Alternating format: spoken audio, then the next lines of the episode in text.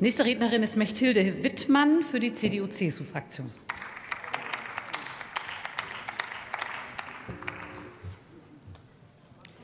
Frau Präsidentin, Frau Staatssekretärin, Kolleginnen und Kollegen!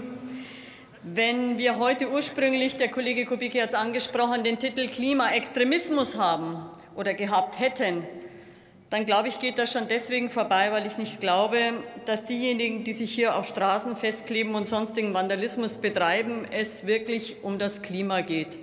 Das sind Extremisten, denen es darum geht, den Rechtsstaat zu verhöhnen und vor allen Dingen die Bürger in diesem Rechtsstaat vorzuführen. Meine Damen und Herren, es ist bei uns ein hohes Rechtsgut, dass wir unsere Meinung friedlich bei Demonstrationen frei äußern können. Übrigens auch bei Demonstrationen, die nicht zwingend vorher angemeldet sind. Und wir alle erleben, dass wir uns wünschen würden, dass dieses in allen Ländern der Welt heute so möglich wäre. Das bedeutet aber nicht, dass wir, wenn wir das Grundrecht aus Artikel 8 unseres Grundgesetzes so nutzen, wie es derzeit der Fall ist, dass wir dann die Freiheit haben, die Schranken zu überschreiten, wo Freiheit und Unversehrtheit anderer Menschen und Eigentum verletzt wird.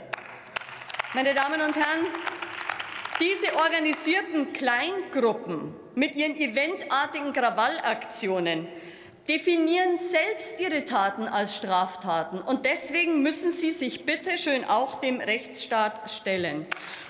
Und sie maßen sich an, selbst Staatsgewalt auszuüben und Zwang gegen andere. Das ist für mich nichts anderes, als die freiheitlich-demokratische Grundordnung in Frage zu stellen. Und das Gleiche gilt, wenn ich vor dem Amtsgericht Tiergarten oder dem Amtsgericht München sehe, dass Verteidiger, die ein unabhängiges Organ der Rechtspflege sind, festgelegt in unseren Gesetzen, einfach mal so aus Studenten und befähigten Aktivisten bestehen sollen, die sich in keiner Form darum scheren, welche Ordnung in unserer Judikative herrscht. Und diese ist zu achten. Die Judikative hat Recht gesprochen und deswegen haben Sie nicht Recht, meine Damen und Herren von den Grünen. Diese Taten sind als Straftaten bereits abgeurteilt und sie werden es weiterhin werden. Und ich sage Ihnen noch etwas. Wer sich gegen unsere Grundordnung wendet, der macht Folgendes. Er wendet sich auch gegen unsere soziale Ordnung, und zwar genau mit diesen Taten.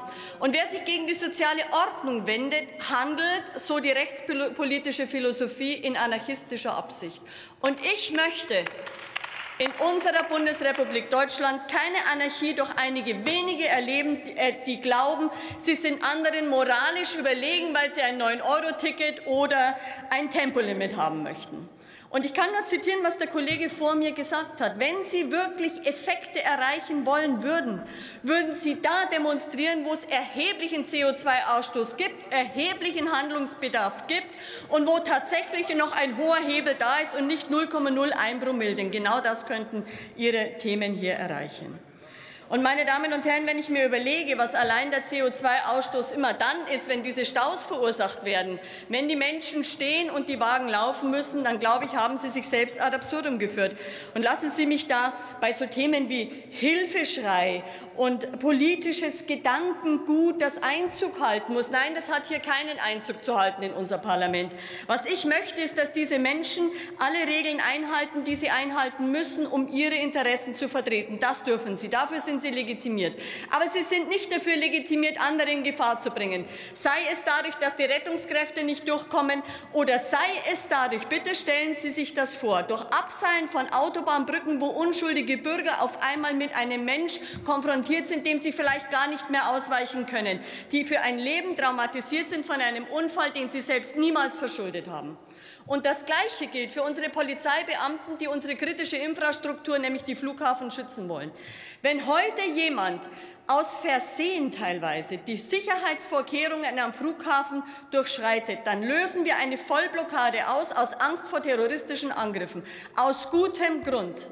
Diese Menschen machen sich einen Spaß daraus, in diese gesicherten Bereiche vorzudringen und unsere rechtschaffenen Polizisten, die weiß Gott nicht im Wohlstand baden, dazu herauszufordern, eine Entscheidung treffen zu müssen, ob das nun ein terroristischer Akt ist und zu welchen Mitteln der Gegenwehr sie greifen müssen. Und davor müssen wir auch unsere Polizistinnen und Polizisten weiß Gott bewahren. Und wenn Sie, Herr Kollege Emmerich, von politischem äh, Gewahrsam sprechen, dann sage ich Ihnen mal eines. Niemand ist für zwei Stunden festklebend 30 Tage eingesperrt worden. Es erfolgte sofort eine sofortige Freilassung. Auch hier wird gewogen, ohne Ansicht auf das Thema, sondern rein an den rechtsstaatlichen Gegebenheiten. Und wer ankündigt, Straftaten zu begehen, schwere Straftaten, dem muss man davor hindern und die Gesellschaft schützen. Ich danke.